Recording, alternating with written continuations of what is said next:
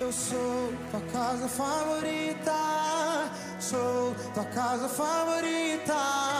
Vem habitar em mim, vem. Sou tua casa favorita, sou tua casa favorita. Vem habitar em mim. Eu sou tua casa favorita. Sou tua casa Boa noite, irmãos. favorita. Vem Graça e a paz do Senhor Jesus, amém? Como o Juliano disse, irmãos, então nós estamos iniciando hoje a nossa semana profética, amém? O que, que é isso? Nós estaremos, irmãos, até sexta-feira, de hoje até sexta-feira, ministrando algumas palavras direcionadas já, amém? E nós vamos falar de fé. Nós queremos iniciar o ano, irmãos. Nós decidimos fazer essa semana, eles estão fazendo em Joinville, em Araquari também, todos alinhados como igreja declarando já as bênçãos sobre a nossa igreja, sobre o ministério, sobre as células, sobre a vida de vocês, sobre tudo aquilo que Deus vai fazer nesse período, amém, irmãos? E eu creio, irmãos, que Deus tem milagre para sua vida essa semana, amém? Eu creio, irmãos, que Deus vai fazer grandes coisas. E eu quero que você coloque diante de Deus, que você comece a buscar em Deus aquilo que você tem pedido, aquilo que você tem buscado, crendo que Ele já fez, irmão, não que Ele vai fazer. Amém? E eu quero te convidar a estar aqui essa semana também conosco. Então nós vamos estar aqui todos os dias até sexta-feira participando da semana profética. Mas eu gostaria que você estivesse. Todos os dias nós teremos alguém diferente aqui pregando. São pregadores internacionais, amém? Um lá da Jorge Paula, o outro ali da Beat e o outro lá do Rio da Onça, amém? Brincadeiras à parte, irmãos, eu creio que vai ser um tempo de Deus, um mover então venha participar conosco, tá? Eu tenho certeza que vai ser bênção, que Deus vai te abençoar. E, irmãos, isso é para iniciar o nosso ano. Iniciar o ano com fé, já crendo naquilo que o Senhor vai fazer. E se tem uma coisa que nós gostamos de falar aqui, irmãos, é fé. Amém? Porque as nossas crenças são o que fazem, produzem os nossos comportamentos. Então nós precisamos crer corretamente para se comportar corretamente. Amém? Então, a primeira palavra que nós vamos ministrar nessa noite é sobre o princípio de uma obra consumada. E eu queria que você abrisse a palavra de Deus comigo em Colossenses 2, versículo 9 e 10. Diz assim: Porque nele habita corporalmente toda a plenitude da divindade, e estáis perfeitos nele, que é a cabeça de todo principado e potestade. E estáis perfeitos nele. Quem aqui é perfeito? Levanta a mão. Quem aqui é justo? Ah! Irmão, você é justo pela fé, amém? Pela fé eu quero te dizer que você é perfeito também. Porque estáis perfeitos nele. Há algumas interpretações que dizem estáis aperfeiçoados nele. Que isso, pastor? Eu não sou perfeito. Sou tudo errado. Somente Jesus é perfeito. E realmente, irmão, você tem razão. Quando você olha para você, quando você olha para mim, você não vê nenhuma pessoa perfeita. Mas nós precisamos crer e entender nessa noite que nós já participamos de uma obra consumada. E se a palavra de Deus diz que nós somos perfeitos nele, é dessa forma que nós precisamos começar a enxergar as coisas. Amém? Uma então das coisas mais extraordinárias do evangelho, irmãos, é entender que tudo já foi concluído em Cristo. Amém? Como assim? Não está relacionado ao que eu preciso fazer, e sim ao que já está feito. O que é algo que já está consumado? É algo que já está terminado. É algo que já está pronto. É isso que nós precisamos entender. Só que muitas vezes, irmãos, nós ficamos buscando uma forma de ser perfeito diante de Deus para sermos aceitos. Buscamos formas, irmãos, de sermos aceitos por Deus. O problema é que quando nós tentamos, irmãos, ser aceitos por Deus por causa daquilo que nós fazemos, que apresenta em nós, que aparece é cansaço. E nós precisamos aprender a viver no descanso. Hoje nós vamos falar sobre isso, irmãos. E nós queremos iniciar o ano falando sobre descanso, sobre entender que Deus está no controle de todas as coisas. Amém? Talvez, irmãos, quando você olha para você e talvez as suas ações não sejam ainda de alguém que é perfeito, mas você já foi aperfeiçoado em Cristo. Você precisa crer nisso, amém? E a palavra de Deus diz, irmãos, então que Deus trabalhou seis dias e descansou no sétimo, não é isso que diz? Então, irmãos, o último dia para Deus é quando inicia o nosso. No dia que Deus descansa, irmãos, é que a nossa história começa. Quando tudo termina para Deus, é que nós começamos de fato a fazer algo. É isso que nós vamos entender. Então, é, quando Deus, irmãos, enviou o povo de Israel, tirou eles da escravidão do Egito, né? E mandou eles para Canaã, irmãos. Ele não falou para o povo que eles iam ter que chegar lá e fazer alguma coisa. Vamos abrir comigo lá em Deuteronômio 6, 10 e 11.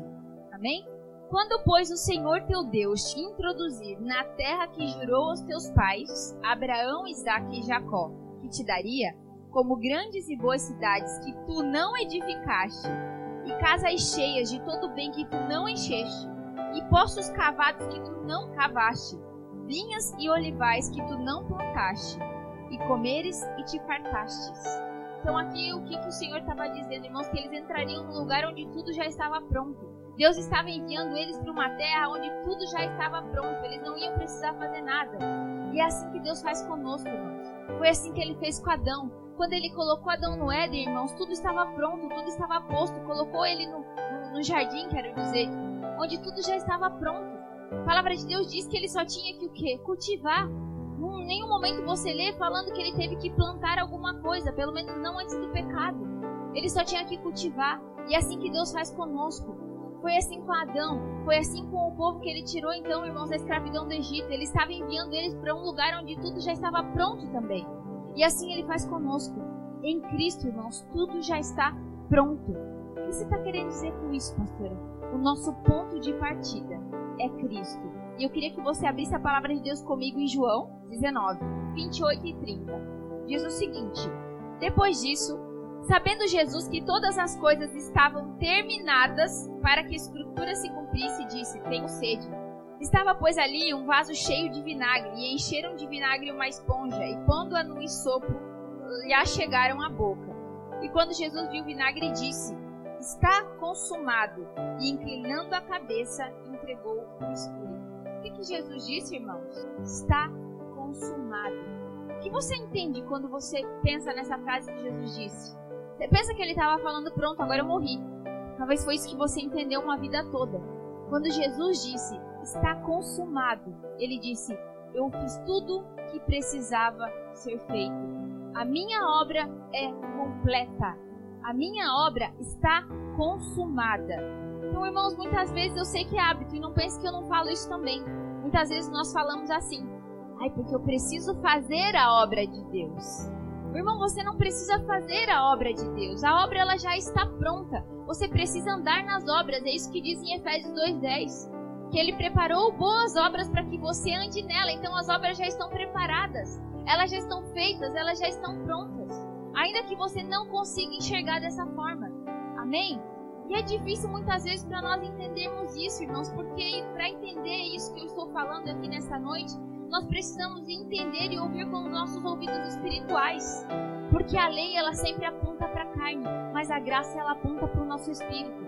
O problema é que nós somos tentados a entender as coisas a nível da nossa carne, a nível da nossa mente. E aí, irmão, tentar entender isso aqui que está sendo ensinado muitas vezes é difícil para nós. Porque você pensa assim: como assim eu não tenho que fazer mais nada? Como assim eu só vou ficar sentado olhando agora? Não, irmão, nós já vamos chegar lá. Nós precisamos entender que no quesito, quando o assunto é salvação, Cristo fez o que precisava ser feito. Ele sofreu tudo que precisava ser sofrido para que você não precisasse sofrer. Amém? Entender, irmãos, o princípio de uma obra consumada faria você olhar para sua vida de forma diferente. Imagine, irmão, quem aqui dos irmãos aqui que gosta de luta? Tem irmã que também gosta, né, de MMA. Então, digamos que, né, lembra que nessas TVs que você paga TV por assinatura, geralmente quando a luta é de madrugada, você assiste a luta e aí depois ela passa na Globo, não é assim? Quem não tem TV por assinatura tem que assistir na Globo atrasado. E eu lembro que um dia eu queria assistir uma luta, para você ver como já faz tempo isso, que era do Vitor Miranda ainda. Não sei quem que é o lutador da vez agora, amém? Mas é um lutador brasileiro e eu queria ver a luta e era assim. Ia passar primeiro na TV por assinatura e depois na Globo. Só que quem assistiu na TV por assinatura já sabia qual tinha sido o desfecho da luta. Amém? E eu só ficaria sabendo depois quando eu fosse assistir a luta na Globo. Mas digamos, irmãos, que né, eu não lembro na época se ele venceu ou não. Mas vamos dar o exemplo de que ele venceu. E digamos que você foi aquele que assistiu a luta na Globo. Amém? Só que nesse período entre passar na TV por assinatura e a luta sair na Globo, irmão, você já assistiu as redes sociais. E você descobriu que o Vitor já tinha ganhado. Só que daí você está ali sentado esperando passar a luta na Globo e você começa a assistir a luta. Você vai assistir com a mesma preocupação? Com o mesmo medo dele perder? Se o outro lutador lá, o adversário dele, deu um soco na cara dele, um, soco lá nas partes íntimas, que eu sei que não pode, e o juiz não fez nada, você se, se revoltaria? Deixa pra lá, ele ganhou mesmo. Mas enquanto você tá assistindo a luta, olha ali, ó. Chutou onde não podia e o juiz não fez nada. Você fica com raiva, você fica nervoso, ansioso. Nem respira até a luta acabar, não é assim? Mas o que isso tem a ver comigo, pastora? Né? Irmão, se você tem certeza que no final da luta você já venceu, você não se preocupa com o que aconteceu durante a luta, amém? O que, que eu estou querendo dizer com isso? Se você sabe que no final você vai vencer, você não deveria se preocupar se o adversário chutou as partes íntimas onde não poderia, se o juiz não viu o que ele fez, se aconteceu alguma coisa errada durante o jogo, se ele se machucou, se ele se cortou, não importa, no final ele venceu. E o que, que eu estou querendo dizer com isso? É entender que na nossa vida é do mesmo jeito, querido. No final você vai vencer, porque você foi um escolhido de Deus. Você foi criado antes da fundação do mundo, junto com Cristo. Tudo já estava pronto. Você foi escolhido lá no ventre da tua mãe. Tu está preocupado ainda, irmão, e alguma coisa dá errado na tua vida. Você ainda olha para sua vida e acha que alguma coisa saiu do controle de Deus. Você que foi gerado antes da fundação do mundo, é isso que a Bíblia diz, irmão, não estou inventando. Você está achando que Deus perdeu o controle da tua vida porque alguma coisa não saiu como você gostaria. Deixa eu te falar, no final você já venceu, porque a obra já está pronta, ela já é completa. Cristo já venceu e você venceu com Ele. É isso que você precisa entender, querido. Não importa o que aconteça no dia a dia, não importa a luta. O final já está pronto, já está posto. E isso deveria fazer você assistir a luta tranquilo, amém? Lembra do exemplo que eu dei? Se você sabe que no final aquele que você estava torcendo já venceu, você assiste a luta em paz. Assiste a luta tranquilo. O que isso quer dizer? Se você sabe que o seu fim, irmãos, já é de vitória, você olha para tudo que está acontecendo tranquilo, sabendo logo isso vai passar, porque o que Deus prometeu vai se cumprir. Não sei qual é a situação que você está vivendo, irmão, mas não saiu do controle de Deus. Tudo que Deus precisa fazer na tua vida já está pronto, você só não atrapalha. Não dá ajudinha para Deus, irmão. Porque nós somos assim, irmãos. Nós sabemos, oh, não, porque o Senhor está no controle de tudo. Aí quando a coisa aperta, a gente já começa a desesperar e começa a pensar como é que a gente vai fazer para resolver. Não é assim, irmão? Como é que eu vou pagar isso? Como é que eu vou fazer aquilo? E a gente começa a se desesperar, porque a gente esquece que tudo já está pronto, tudo já está feito. Você só precisa se entregar ao Senhor, colocar a sua vida nas mãos dele, irmão, deixar ele fazer andar nas obras que Ele preparou para você. Amém? Então, irmãos, o nosso ponto de partida não pode ser o nosso alvo final. Como assim, pastora? Quando Jesus disse está consumado, aquilo ali era o nosso ponto de partida. Ele estava dizendo: Eu fiz tudo o que precisava ser feito para que você seja salvo. E agora é com você. Agora você vai ter que fazer algumas coisas, sim, mas não para se salvar. Porque o que você precisava fazer para se salvar, eu já fiz. Então, o nosso ponto de partida, irmãos, é crer que a obra já está consumada em Cristo, que Jesus já fez o que precisava ter feito. Mas depois de dizer que tudo já estava consumado, irmãos, ele apareceu novamente. Ele morreu na cruz e naquele momento ele disse: Eu fiz tudo o que precisava ser feito. Mas para que nós possamos viver uma vida cristã saudável, um ministério saudável, nós precisamos entender o que vem depois disso. E eu queria que você abrisse a palavra de Deus comigo em João 20, versículo 19. Então nós lemos ali em João 19, irmãos, falando de quando Jesus morreu. Amém? E aí ele disse: está consumado, quando ele entregou a sua vida. E ele disse que tudo estava pronto, que ele pagou o preço que precisava ser pago pela sua vida. E aqui nós vamos ler então em João 20, no verso 19, diz o seguinte: Chegada, pois, a tarde daquele dia, o primeiro da semana, e cerradas as portas onde os discípulos, com medo dos judeus, se tinham ajuntado, chegou Jesus, pôs-se no meio e disse-lhes: Paz seja convosco. E dizendo isto, mostrou-lhes as suas mãos e o lado, de sorte que os discípulos se alegraram vendo o Senhor. Então, irmãos, há três coisas que você precisa entender que Cristo disse, então, depois de ele ter consumado a obra. E uma das coisas que ele disse é: Paz seja convosco. Paz seja contigo. E o que isso quer dizer, irmãos? O que é paz para você? Entenda, irmãos, depois que ele morreu, os discípulos estavam desesperados, com medo que acontecesse o mesmo que aconteceu com Jesus. E aqui essa palavra que eu li para você diz o quê? Que eles estavam trancados dentro de casa, dentro de um local, com as portas cerradas, com medo, com muito medo de morrer. E aí Jesus chega. Por onde ele entrou? Amém? Mas ele chega e a primeira coisa que ele fala é o quê? Paz seja convosco. Por que, que Jesus estava dizendo isso, irmão? Porque Jesus primeiro queria tirar do coração dos discípulos o medo. Então, quando nós recebemos a paz de Jesus, irmãos, isso tem que tirar de nós o medo. Medo do quê? Medo de ir pro inferno, medo de morrer, medo de passar fome, medo de ficar doente, medo de tantas coisas. Nós precisamos perder o medo, porque a paz de Jesus entrou então na nossa vida. Então a primeira coisa que Jesus faz, irmãos, depois que ele consumou a obra, ele chega para os irmãos e diz: Paz seja contigo. Recebam essa paz, porque agora vocês têm paz com Deus. A Bíblia fala que antes de Cristo nós éramos inimigos de Deus. Mas quando nós confessamos Cristo como nosso Senhor e cremos verdadeiramente que Ele é o nosso Senhor, nós temos paz com Deus. Não tem mais por que ter medo, irmão. O problema é que viver uma vida cristã com medo do inferno, irmão, sabe o que produz em você?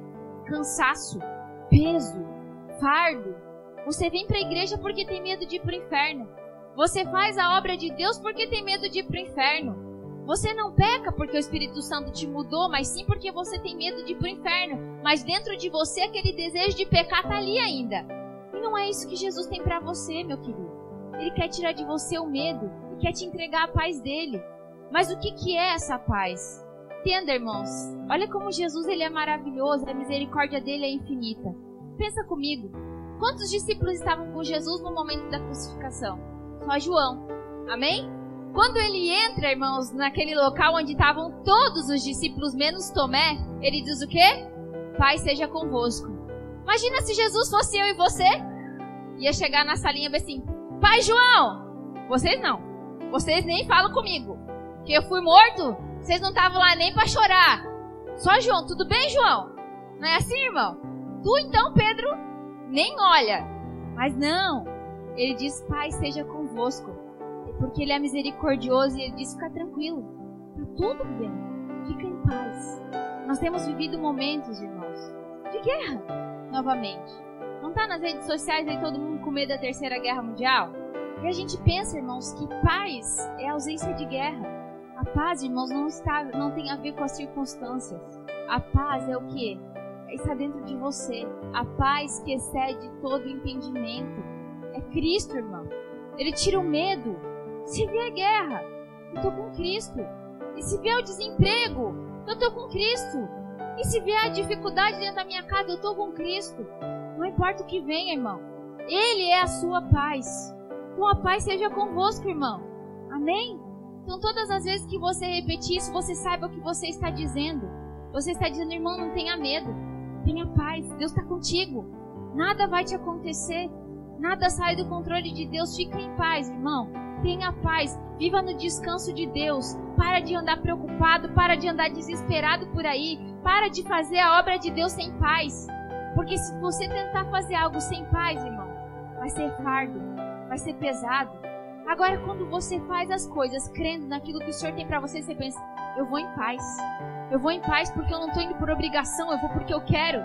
Eu vou porque eu estou em paz com Deus e isso me dá alegria para fazer as coisas para Deus também, porque eu estou em paz com Ele. Eu não estou fazendo porque eu tenho medo de ir para o inferno. Eu estou fazendo pelo contrário, porque a gente está assim, ó. A gente está em paz. Antes a gente era inimigo, agora a gente não é mais. Amém, irmão? Uma outra coisa que Jesus fala também, irmãos, quando ele chega depois de ter morrido e ressuscitado. Então a primeira é: Pai seja contigo. A segunda coisa é: abre lá em João 21, no verso 15.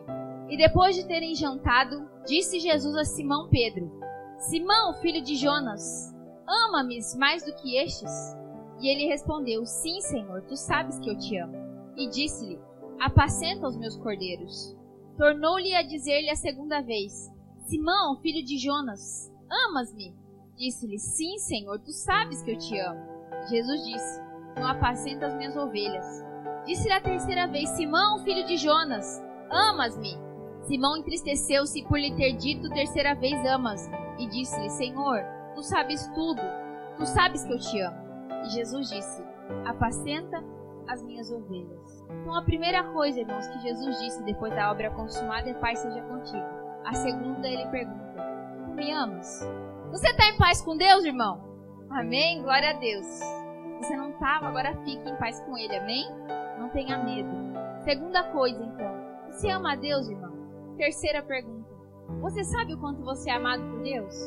João disse o quê? Nós o amamos porque ele nos amou primeiro. E eu sei que eu já falei isso em outra pregação. Mas nós estamos falando algumas coisas aqui hoje para dar sequência nas palavras da semana. Então, você precisa entender o quanto você é amado. Você precisa ter paz com Deus. Mas você também precisa entender o quanto você é amado por Deus. entender o quanto você é amado, irmãos, vai definir intensidade com qual você se entrega para a obra de Deus qual você anda nas obras. E o problema é que tem gente que diz que entende o quanto é amado. Talvez se eu perguntar para você individualmente, você vai dizer: Não, pastor, eu sei que eu sou amada. Mas quando vem a dificuldade, irmão, você duvida do amor de Deus. Quando vem o problema, você duvida do amor de Deus. Talvez não todo mundo aqui, mas muitos. Muitos duvidam do amor de Deus. Eu sei que aqui nessa noite, irmãos, muitas pessoas que ainda não entenderam o quanto Deus a ama. E há uma terceira coisa Jesus disse. Qual é a primeira, irmãos? Qual que é a segunda? primeira, Pai seja contigo. A segunda, tu me amas.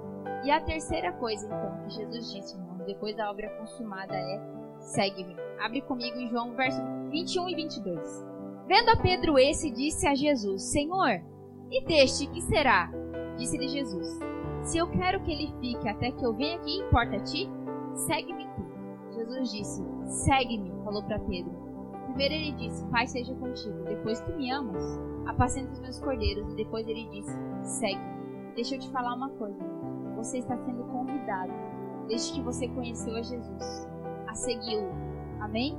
O problema é que se você tentar seguir a Jesus sem ter primeiro a paz, segundo, sem entender o quanto você é amado, seguir a Cristo para você vai ser fardo vai ser cansaço, vai ser pesado. Você vai viver uma vida cristã atribulada, ansiosa, doente. E eu vejo irmãos, muitas pessoas na igreja, como um todo, que têm se esforçado para seguir a Jesus. Que até querem, têm o desejo no coração de seguir a Jesus. E seguir a Jesus, irmãos, é fazer a vontade dele. Amém? Mas tem feito de forma cansada, de forma doente. Eu converso com algumas pessoas de outras igrejas e muitas vezes eu fico triste porque eu vejo as pessoas se queixando. Servir a Deus é tão pesado, eu me sinto escrava, é debaixo de um jugo tão pesado, não me traz alegria. Quando eu era só membro, eu era tão feliz. E agora que eu estou servindo a Deus, eu tenho andado triste. Sabe por quê, irmão? Porque tem tentado seguir a Cristo, sem ter a paz, sem entender o quanto é amado. Se você que está aqui nessa noite tem vivido uma vida cristã dessa forma, tribulado, ansioso, sofrendo, peso, Jesus quer te, te convida nessa noite a seguir Ele da forma certa. Jesus quer que você tenha paz. Jesus quer que você entenda quanto você é amado. Ele fala para ti, vem agora e me segue. Eu quero que você abra Romanos 5, verso 1. Tendo sido, pois, justificados pela fé, temos paz com Deus por nosso Senhor Jesus Cristo. Amém?